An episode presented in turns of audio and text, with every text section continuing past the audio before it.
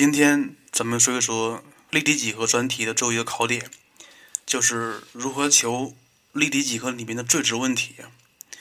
呃，要说一下，像这个知识点，应该说出题类型是非常多的，所以咱们没咱们没有办法是把类型全部说一遍。咱们今天主要是举几个例子来看一看一些比较常规题目到底应该怎么做。然后今天主要说的是。在立体几何里面的最值问题，当然这个标题不是很恰当，应该说在立体几何里面跟动态量相关系的最值问题。像这个动态量，它可能是一个变化的点，或者是两个或两个更多变化的点，或者是一个变化的长度，或者是一个变化的高。像这样的题目，它里面是有很多变量的，就是说。咱们基于这些变量，如何求这个整个立体几何这个几何题里面的最值问题？比如让你求体积，让你求面积，或者求距离。呃，首先咱们今天需要说一个知识点，就是如何求两条异面直线的距离。那么像这个知识点，呃，有些省份它并不作为考点来说，但是咱们今天需要说一下，因为在最值问题里面的一小类。它就是用到这个知识点来解了。那么说一下，呃，异面直线其实是不能放在同一个面里面的两条直线，而且是永远不相交、永远不平行的两条线，是吧？那么如何求这两个线段或者是这两个线之间的距离呢？其实，呃，它的方法是非常简单的啊。如何求距离？那么咱们说一下啊，就是说。如何求两条平行线之间的距离呢？当然，这个距离是非常多的啊。那么，两条平行线之间是有一条最短距离的，就是说，同时与的与的两个平行线都垂直的那个线段，它们就是最短距离。那么，相似的啊，就是说，呃，两条异面直线之间的最短距离，就是说，呃，有一个线段同时和这两个线。都垂直，那么这个线段的长度就是这两个异面直线的距离。所以，咱们的目的是求这个线段的长度。呃，那么求这个方法有以下几个。首先，定义法就是咱们刚才说过的，就是说你要找出这两条直线来，应该是这两条异面直线的公垂线，先找出来，然后求距离。像这个是最基本的方法。但是像一些题目里面很难找出来，是不是？那么像这个时候就需要稍微转化一些了。那么你看一看，如果有两个两条异面直线，分别是 L 一和 L 二的话，那么咱们不妨把 L 一或 L 二中的某一条放到一个面里面。当然这儿需要说一下了，如果咱们把 L 一放到一个面里面去了，那么这个面应该是有无数多个的。那么到底咱们需要哪个呢？咱们需要的是，呃，把 L 一放到一个面里面，并且这个面还跟 L 二相平行的面里面，所以这个面是唯一的。那么这个时候，两条异面直线的距离就转化成了一个线和一个面之间的距离，而且线和面还是平行的关系，是不是？那么如何求距离呢？其实到这一步就非常简单了，就是说，呃。你认找那个线上的一个点，假设咱们咱们是找一个 A 点是吧？那么咱们从 A 点向那个平面做垂线，它有一个垂足。那假设咱们那个垂足是为 B 的话，那么 AB 就是两个异面直线的距离。这个就是咱们的方法二，把异面直线之间的距离转化成为点到面的距离。跟它相似的是方法三。方法三是把两条异面直线转化成为两个面，但是这两个面还是互相平行关系。比如，L 一和 L 二是异面直线，那么咱们把 L 一放在阿尔法内，把 L 二放在贝塔内，并且，呃，两个平面阿尔法和贝塔还是平行关系。那么到这一步，两条异面直线的距离就转化成为两个面之间的距离。那么接下来咱们需要求这两个面的距离就可以了。像这个就是方法三。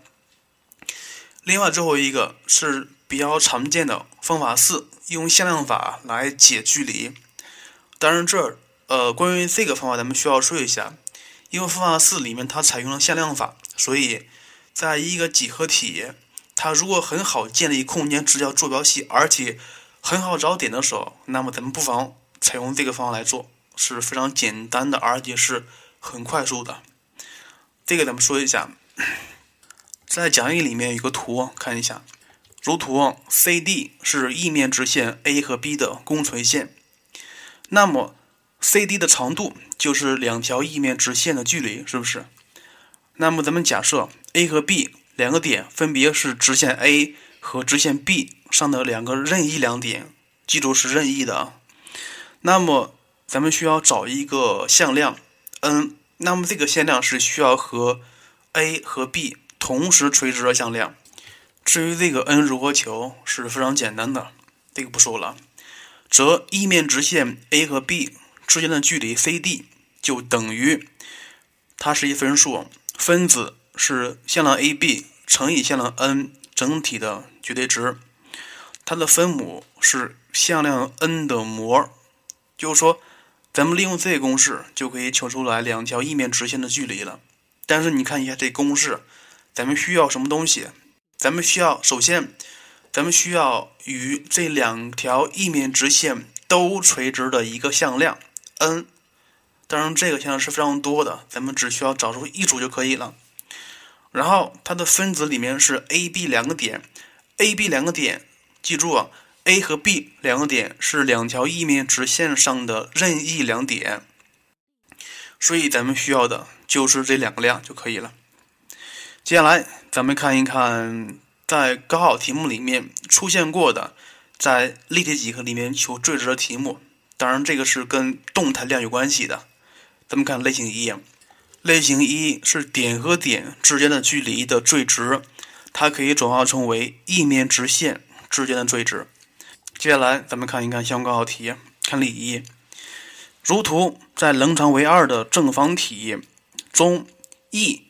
是 B、C 的中点，点 P 在线段 DEE 上，点 P 到直线 C、C1 的距离的最小值为多少？那么你看一下这个题目，他说了，点 P 是在线段 DEE 上，那么这个 P 点应该是有无数多个的，是不是？他让你求点 P 到直线 CC1 的距离的最小值，是不是？其实你看一看。它其实是让你求一个距离，而且是距离的最小值。其实像这个题目让求的距离，其实是两条异面直线之间的距离，是不是？而且这个距离是有无数多个的，是吧？它让你求距离的最小值，那么这个最小值就是这两条异面直线之间的距离呀。至于怎么求，咱们刚才说了，方法一二三四都可以试一下。咱们今天先看一看，如果你看一看，一个是 DEE，一个是 CC1，那么这个时候，咱们如果采用定义法，能不能找到一条线段同时垂直于 CC1，而且还同时垂直于 DEE 呢？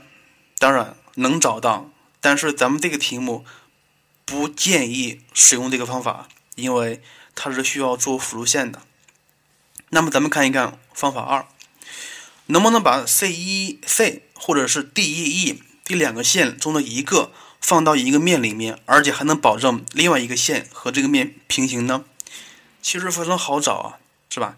因为呃 D E D 它就和 C 一 C 相平行关系，是不是？如果咱们把线段 D E E 放到这个面 D E D E 里面，重新说一遍，咱们是把线段 D E E 放到这个面 D 一 D E 里面，其实你看一看，因为这个线段 C C 一和这个面 D 一 D E 是平行关系啊，是不是？所以异面直线的距离可以转化成为线到面的距离，是不是？进而可以转化成为这个线上的某一点到这个面的距离就可以了，是不是？所以咱们接下来是需要在这个线上找出一点来，然后做这个面的垂线。然后，像这一段距离，它们就是一面直线之间的距离。像这个题目是非常好找的，咱们从点 C，呃，做第一的垂线垂足，假设咱们设为 F 的话，那么咱们看一看 CF 是不是和面 D1、DE 相垂直呢？当然垂直啊，原因是什么呀？你看一看，CF 是垂直于 D1 的，这是你刚才做的，是不是？另外就是 CF 它还垂直于 D1D。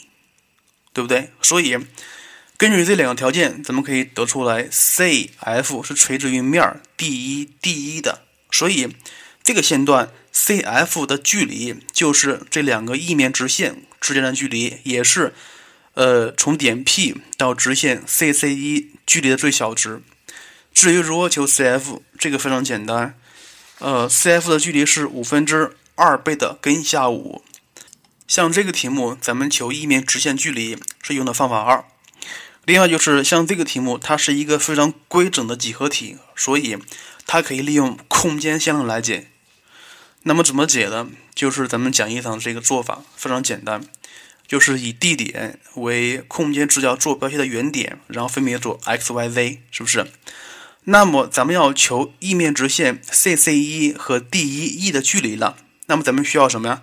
咱们需要找出一个向量，分别是与 CC1 和 DEE 相垂直的向量，这个是第一点，对吧？第二点，咱们是在线段 CCE 上任找一点，然后在 DEE 上任找一点，然后这两个点构成一个向量，利用咱们刚才说那公式就可以求出来了。那么这儿可能会可能有同学需要问一下，就是说，呃，这两个点是任意找的吗？如果找的不一样？答案还一样吗？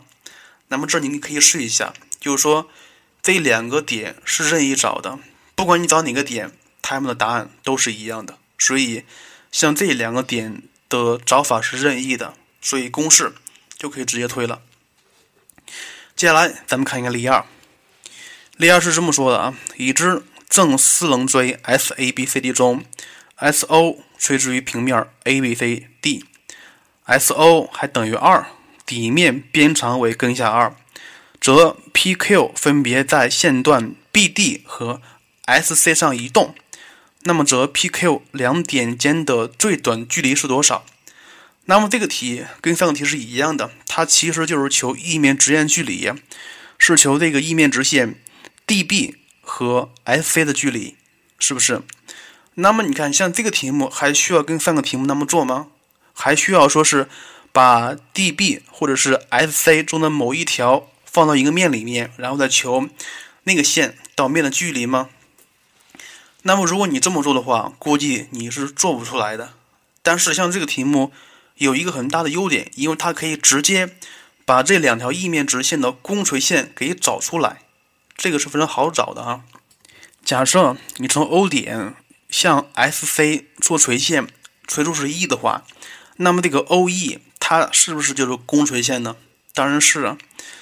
像这个题目里面，咱们可以利用三垂线性质、三垂线定理，可以判断出来，这个 OE 应该是垂直于 BD 的，对不对？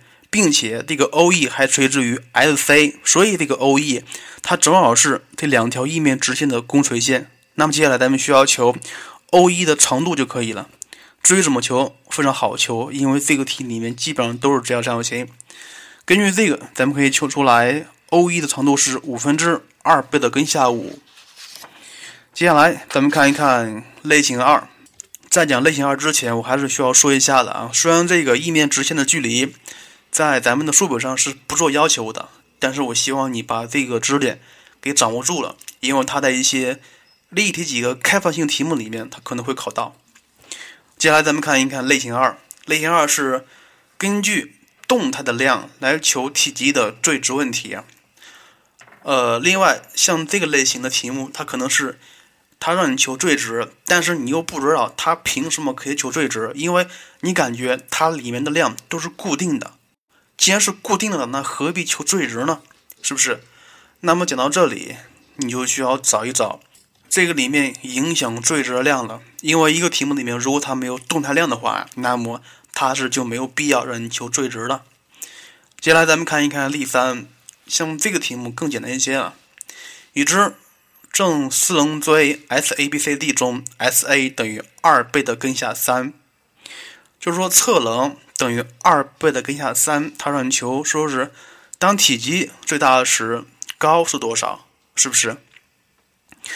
那么这个题目它知道侧棱，咱们需要求体积，咱们需要知道高和底面积，是不是？那么你看一看高和底面积同时不知道，那么咱们能不能用一个量？分别的是把这高和底面积同时求出来呢？对于这个题目来说是非常简单的，因为正四棱锥它是一种比较规则的几何体。像这个题目，它让你求体积，那么你需要知道高和底面积是不是？而对于这个题来说，底面它是一个正方形，那么咱们需要求面积，就需要知道这个正方形的边长，对不对？所以，咱们需要求体积，需要知道两个量，第一个是高，第二是边长。那么，咱们能不能用同一个量把这两个量给同时给表示出来呢？当然非常简单一些，因为像这个几何体是一个非常规矩的几何体啊。如果这个题目里面咱们设高 SO 为 h 的话，那么三角形 SAO 它就是一个直角三角形，而且咱们还知道侧棱 SA 了，那么里面的。里面的 AO 就等于根号下十二减去 h 方，是不是？另外就是正方形的边长跟 AO 的关系是根二倍的关系，所以 AD 就是边长等于根根二倍的根号下十二减去 h 方。那么到这一步就非常好做了啊，就是高和边长都用 h 来表示出来了。那么接下来咱们需要求体积，全带进去一整理。v 就等于八 h 减去三分之二 s 立方，最高次是三次的，那么咱们需要用导数来解。对，用导数来解，像这个题就非常简单一些了。说完之后，当 h 等于二时，整个的体积取得最大值。另外说一下，像这个题目，它并不属于咱们这个专题的一个题目，因为它过于简单。呃，直接把它拉过来是纯属凑数的题目。接下来，咱们看一看一个有分量的题目，看一看例四。如图所示，AD 和 BC 是四面体 DABC 中互相垂直的棱，这个是一个关键点，需要注意一下。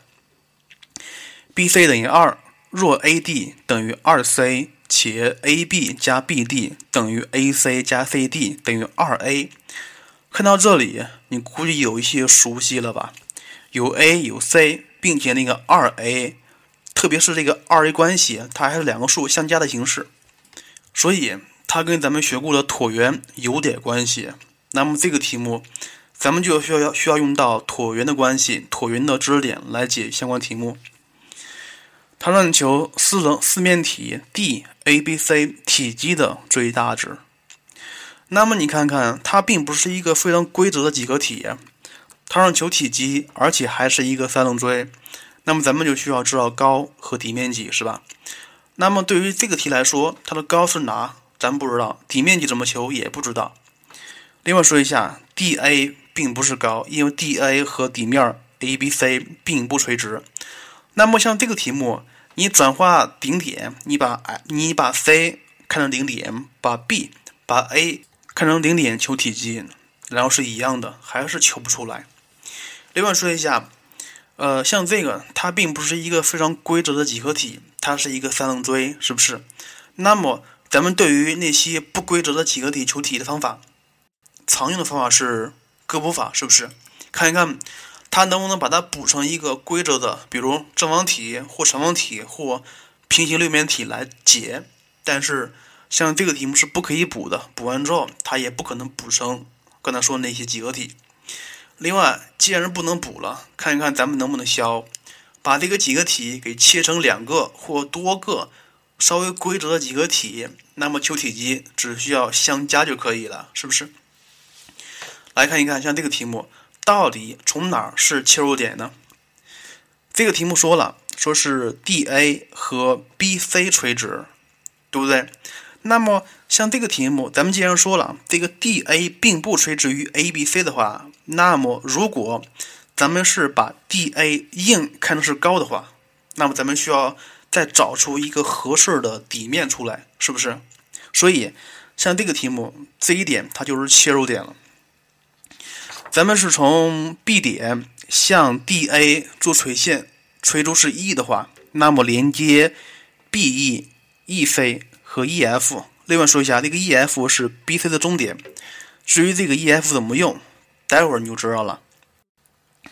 像这个题目，你看一看，有了 DA 垂直于 BC，而且 DA 还垂直于 BE，那么咱们可以得出来，DA 是垂直于这个面儿 ECB 的，是不是？如果你看看，如果像这个几个题，咱们把它拆成两个，一个是 DEBC，一个是 A EBC，是不是？拆成两个之后，你会发现了，它们的高很好求。很好求，是不是？那么，所以整个的像这个体体积的求法，它就应该是三分之一 dA 乘以 SEBC。而且，像这个题里面的 dA 是一个常数，等于二 c 了。那么，它让你求整个的 v 的最大值，那么就是求这个三角形 EBC 的面积的最大值，对不对？另外说一下，你看三角形 DAB。和三角形 DAC 这两个三角形，它们是什么关系？是全等关系。怎么证的？你看一看，DA 是一个公共边，对不对？而且 AB 加 BD 等于 AC 加 CD，就是说这两个三角形有一个公共边了，而且另外两条边的和还相等。这个还不算完，并且就是说 BE 和 CE 分别是这两个三角形的。高，而且这两高还交于同一点 E 的话，那么根据这些，咱们就能判断出来，三角形 ABD 和 ACD 它们是全等关系。既然全等了，那么就是 BE 和 CE 也相等，所以三角形 BEC 它是一个等腰三角形，对吧？那么咱们刚才说过了，需要求面积 BEC 的最大值。而它又是一个等腰三角形，它的底是 BC，还是一个定值，对不对？所以整个的题目它就转化成为让你求 v 的最大值，就是求让你求在三角形 BCE 里面高的最大值，是不是？而且像这个三角形，它还是一个等腰的，那么高跟谁有关系？跟腰有关系，因为它的底是一个定值，就是说。它的腰越长，那么对应的用勾股定理，它的高也就越大，是不是？所以它的腰是 BE，它的腰也是 CE，咱们看一个就可以了。假设咱们看 BE，所以呃，如果 BE 最大的话，那么整个的 V 它也是最大的。那么关键是咱们求一求 BE 的最大值是多少呢？在这里，咱们需要回答同学们一个问题。从图上看出来，那个 BE 它应该是一个定值，而且是能求出来的定值，是不是？它既然是定值了，那么何来的最大值啊？那么你看一看，像这个题目里面，谁是变化的量？是 BE 吗？并不是 BE，也不是 CE，而是 BC 的高度。BC 的高度，因为 BC 它是一定值，是不是？就是说，随着 BC 上下移动时，它符合 DA 和 BC。垂直，而且 BC 还是一定值，对不对？所以这个里面变动的是 BC 的高度，BC 的高度，而且 BC 你不不管是往上移还是往下移，它们都符合 AB 加 BD 等于 AC 加 CD 等于 2A 的形式，是不是？所以这个时候并不是说是 B 的长度它是一个变值，而是说 BC 的高度它是一个变值。因为 BC，所以才会产生了 BD，BE 也是一个变值，是吧？呃，咱们刚才也说过了，就是这个题目跟椭圆好像有那么点关系，是不是？你看一看，AD 等于二 C，二 C 是咱们学过的焦距，是不是？一个 A 点，一个 D 点，并且 AB 加 BD，AB 加 BD，哎，这个时候你又发现了，因为 B 点。它是任意变动的话，那么 AB 加 BD 它永远是一定值，等于二 A，并且 AC 加 CD 还是一个二 A。那么你从这儿就能看出来了，其实 B 点和 C 点这两个点是在椭圆上的，对不对？而且像这个椭圆是以 AD 为焦点的椭圆，是不是？而只不过像这个椭圆，它是应该来说是竖着画的，竖着画的，对不对？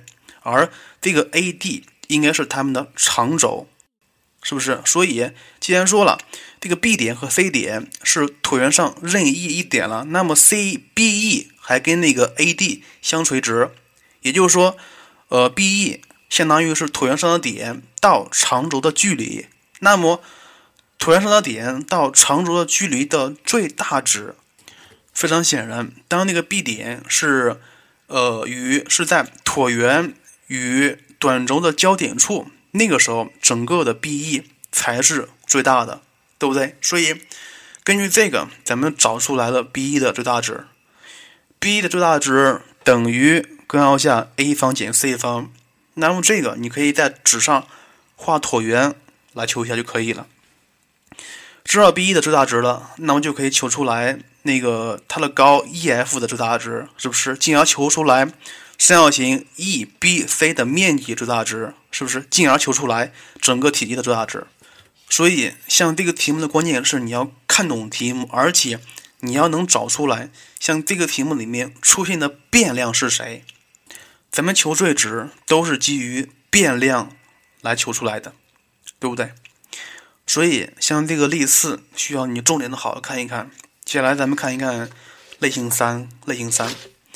这个类型三是高考题目出现过的题目，而且像字类特点是非常明显的，而且做起来也不是很难做。它是说，呃，让你求几何体内折线的最小值。那么这需要说一下了，什么叫折线的最小值啊？就是说，呃，两个平面相交，是不是有一条交线，是吧？如果在这个交线上是任找一个动点。任找一个动点，而且在两个平面上各找一个定点的话，那么，呃，这两个定点分别到这个动点的距离和的最小值怎么求？所以类型三咱们就是解决这样的问题，就是让你解决距离的和的最小值的问题。其实像这类问题的方法是非常简单的，就是把平面给它展开了。咱们刚才也说了，就是。两个平面是相交的，有一个交线，所以咱们把这两个平面不妨给它掰直了，掰直了就是放在同一个面上。这个时候，呃，两个线段它就是在同一个面上了，对不对？所以这个时候算起来是非常简单一些的，因为你放到平面里面更加直观的会发现，当满足什么条件时，它们的两个线段的和才会取得最小值。接下来咱们看题目，看例五，在单位正方体里面，单位正方体边长为一的面对角线 AEB 上存在一点 P，使得 AP 加 DEP 最短，它让求 AP 加 DEP 的最小值。你看这个题目，其实就是咱们刚才说过那类题目，呃，AP。和 DEP 这个 P 是在两个面的交线处，而一 A 点和 D 一点分别是两个定点，而且 A 点和 D 一点是分别在另在两个面上的。它让求像这类折线的和的最小值。咱们刚才说了，解决这样问题就是把这两个面给它掰直了，放到同一个面里面，用平面的方法来解。那么咱们需要看一看。把哪个面和哪个面给它掰直了呢？首先，P 点它是一个定点，而且这个 P 点是在两个面的交线上，是不是？另外一个面上有 A 点，而另外一个面上有 D 一点，所以根据这些，根据这些，估计你也能找出来，一个面应该是 A 一 D 一 C B，另外一个面是 A 一 B A，是不是？你看这两个面的交线是 A 一 B。是不是 P 点正好在 A、B 上，并且 A 点和 D 一点分别在两个面内，对吧？所以第一步，咱们把面给找出来了。第二步，咱们把这把这两个面给它掰直了，掰直了。呃，对于这个题目来说，应该是把这个面 A 一、A、B 给它掰直了，就是说，把平面 A1BA 和 A1DECB 放在同一个面里面，它们就是一个平面体、平面图形。这个图形就是这个图后面这个图，就像这个这个图一样。这个时候你看一看，嗯，它让你求 AP 加 DEP 的最小值，那么这个 P 点在 A1B 上任意移动的话，你看一看，在这个图上，假设它在 P1 处的位置的时候，那么 A1 P1 加 P1 D1，它显然并不是最短的，因为什么？因为如果你要是把 A D 一连上的话，A P 一加 P1 D1 肯定要大于 A D 一的，是不是？那么当这个 A P 加 D1P 最小值时，就是说 A 点、P 点和 D 点，它们三个点是无法构成一个三角形才可以。也就是说，这三个点是共线的。也就是说。当那个 P 点在 A1、D1 与 A1、B 的交点处，这个时候它们才是最最短的。所以 P 点找出来了，咱们接下来是需要求 AD1 的长度。至于怎么求，非常好求，题目里面有边长，也有角度，你可以利用余弦定理来解这个长度就可以了。接下来咱不说了。接下来看另外一个题目，例六，如图，在直三棱柱。A B C A 一 B 一 C 一中，底面是直角三角形，并且角 A C B 等于九十度，A C 等于六，B C 等于 C C 一等于根二，P 是 B C 一上的一个动点，它让求 C P 加 P A 一的最小值。至于怎么分析，跟上个题目是一样的。你看一看，P 是一个动点，而且在 B C 一上。那么 B、C、一肯定是两个面的交线，是不是？而且这两个面里面有一个是 C 点，有一个是 A 一点。那么咱们就需要把这两个面给找出来。像这个是非常好找的，应该是平面 B、C、一 C 和平面 A 一 B、C 一就可以了，对不对？所以咱们是把这两个面给找出来了。接下来第二步，咱们把这个面给它掰掰直了。像这个题目，咱们是应该是把平面 A 一 B C 一给它掰直了，跟平面 C B C 一在同一个面上，对不对？另外，接下来这个题目里面有很多长度，然后缺谁？缺角度，是不是？至于怎么求，它让你求 C P 加 P A 一的最小值。像这个题跟上题很像了，如果画在平面里面，咱们能看出来。当那个 P 点是处于 A1C 和 BC1 的交点处，这个时候它们的距离和才是最小的。那么咱们接下来是需要求 AEC 的长度了，是吧？像这个题目，咱们需要求 C C 一和 A1C1，并且咱们还需要求 C C 一 A1 的角度。至于怎么求，像题目里面有长度有角度，如果没有角度，你可以用余弦定理把。角度给求出来，然后利用解三角形的相关知识点，就可以把 A1C 的长度给求出来了。所以，呃，例五和例六这两个题目是比较典型的求折线的和的最小值的题目。像这种方法，你必须掌握住才可以。接下来看一看类型四，这个类类型四是和角度有关系的最值。当然，这个题目应该是非常简单一些了。角度，无非是咱们学过的线面角、心眼角以及面面角，对不对？咱们看例七，如图，在正方形 ABCD ABCD 中，M 是棱 DD 的中点，O 为底面 ABCD 的中心，P 是棱 A1B1 上任意一点，就是说这个点 P 是在 A1B1 上任意晃动的。他说了。直线 OP 与直线 AM 所成的角度是多少？其实你看一看，OP 和 AM 这两个是异面直线，是吧？那么它是让人求异面直线的角度，如何求两条异面直线角度呀？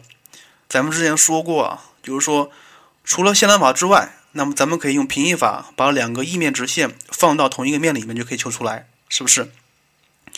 所以你看，像这个题目，虽然是点 P 是一个动点了，那么 OP 在平面 A D D 一 A 中的摄影永远是 E A 一，对不对？它永远是 A 一。这个点 P 它虽然是一个动点，但是 E A 一它是一个定值，是吧？所以像这个这个题目里面，它才没有让你求最值，而是让你求定值。那么接下来，呃，你就知道了，这个角度其实是 A M 和 A 一一的两条线的夹角了。另外说一下，两个异面直线的夹角是一个锐角或者是直角，千万不要是钝角。那么接下来怎么求？我估计你也知道了，咱不说了。接下来看例八，像那个例八是跟二面角相关系的。另外说一下，咱们这个讲义上没有给出线面角的题目，你可以自己来找一找。看例八，在三棱锥 A B C D 中，三角形 A B C 和 B C D 都是正三角形，而且边长是 a，二面角 A。B、C、D 的角度是西塔角。他说了，若西塔为和值时，是三棱锥的全面积最大。全面积就是这四个面的面积和加起来。但是你看一看，这个面 DCB 和面 ACB，它们的面积是定值，对不对？所以咱们需要找另外两个面的面积之和的最大值。而另外两个面，一个是 ADB。另外一个是 ADC，并且这两个三角形还是全等的，这个我不知道你能不能找出来，它们是全等的，是吧？所以咱们只需要找一个就可以了。比如咱们需要找 ADC 这个三角形，但是像这个三角形的两边还是定值，所以还缺一边不知道，那一边就是 AD 了，是不是？所以。像这个整个三棱锥的全面积的最最大值，就让人求这个三角形 ADC 的面积的最大值，而它的面积的最大值跟 AD 有关系，是不是？所以咱们需要根据题目里面给出的一个角度，把 AD 给求出来，或者是咱们先把先确定这个三角形 ADC 的最大值，然后就知道了 AD 了，是不是？然后知道 AD，咱们可以反求那个角度。其实是一样的关系，最终咱们是需要求角度的。咱们看一看三角形 ACD 的面积如何求啊？因为它有两条边都知道的，一个是 AC，一个是 DC，对不对？所以面积 S 就等于二分之一 AC 乘以 CD 乘以 cos 角 ACD，是不是 ACD 啊？所以它的面积跟这个角 ACD 有关系。对不对？所以，当这个三角形 ACD 的面积取得最大值时，那么角度 ACD 它等于九十度，对吧？它就等于九十度。那么，当 ACD 为九九十度时，AC 和 CD 也知道，那么咱们就可以求出来 AD 的长度来，对不对？所以，知道 AD 了，知道 AE，知道 DE，那么咱们它需要让人求角度，就是说。知道三条边让你反求那个角度，应该是用余弦定理，是不是？用余弦定理就可以把那个角度给求出来了。另外，像这个题目里面的二面角 ABCD，它其实就是角 AED，因为这个题目里面的角度是很好找的。所以这个答案应该是需要注意一下，这个答案它让你写成角的形式，这个角的余弦值。是负的三分之一，所以它是一个钝角，对不对？它是一钝角，所以，所以最后写角度的时候应该写成派减去 arc cos 三分之一的形式。但这个 arc 是什么意思？你必须要知道。行了，咱们今天的内容就是这么多，就是来举几个题目来看一看高考题目比较常规的，就是根据变量、根据变化量如何求最值的题目。另外说一下。可能有的变化量，它求的并不是最值，而是一个常量，这个要跟题目来说了。呃，最后咱们做一个广告，就是马上就要三月份了，对于高三学生来说，离高考还有三个多月时间，一百天，所以曹老师的高中的高考复习资料马上就要发售了。像这个资料，我估计的是，我估计啊，应该是比五三要好，因为五三这本书太过于详细了。就是说，五三这本书它适用于所有学生，不管你的基础是多好还是多差，所以它并没有一个针对性。如果你要用五三来复习的话，估计你要费出很多时间才可以。那么曹老师这个教材的针对性是非常强的，就是它总共是有六十个专题，基本上是把咱们的高中数学里面中等或者是中等偏上的知识点都给总结了一遍，所以我个人感觉比五三更加直接，而且有针对性的。就是说，如果你要是按照这个教材进行复习的话，估计的会节省你很多时间。另外，本教材除了文字之外的话，还有一个二维码，就是。在每一个知识点之前，他们都有一个二维码，您扫描二维码就可以听一听关于本节课的知识点里面的一些题目的讲解，或者是这个知识点里面需要注意的问题，以音频的形式给你出来了。另外，还有最后一个惊喜，就是凡是购买这个教材的同学们，都可以免费的享有一个月的在线答疑时间。至于这个意味着什么，你可以看一看百度作业帮或者是小小猿辅导，他们回答一个题目要多少钱。所以曹老师免费给你提供一个月的时间。至于这套教材卖多少钱，呃，考虑到咱们学生都比较穷是吧？所以也不会太高。呃，另外说一下，这份教材是全国包邮的，但是那些比较偏远的地区，比如新疆、西藏和甘肃、宁夏。这一块儿估计的快递不是很好到，所以到时候咱们再说。呃，这套教材已经是运往了印刷部了，估计的再过几天就会出来了。至于如何购买这套教材，你可以添加曹老师的微信公众号，或者是加曹老师的个人微信号。至于微信号在在哪里，你的收听你音频的收听渠道上应该都会有，都会出现，或者是。如果没有微信，也平时不用手机的话，那么你可以通过电话来直接向超市进行订购。至于这个教材何时进行发售的话，我估计都快了，下周就可以出来了。行了，呃，我希望在最后三个月，也就是百天冲刺的时候，曹老师能帮你一臂之力。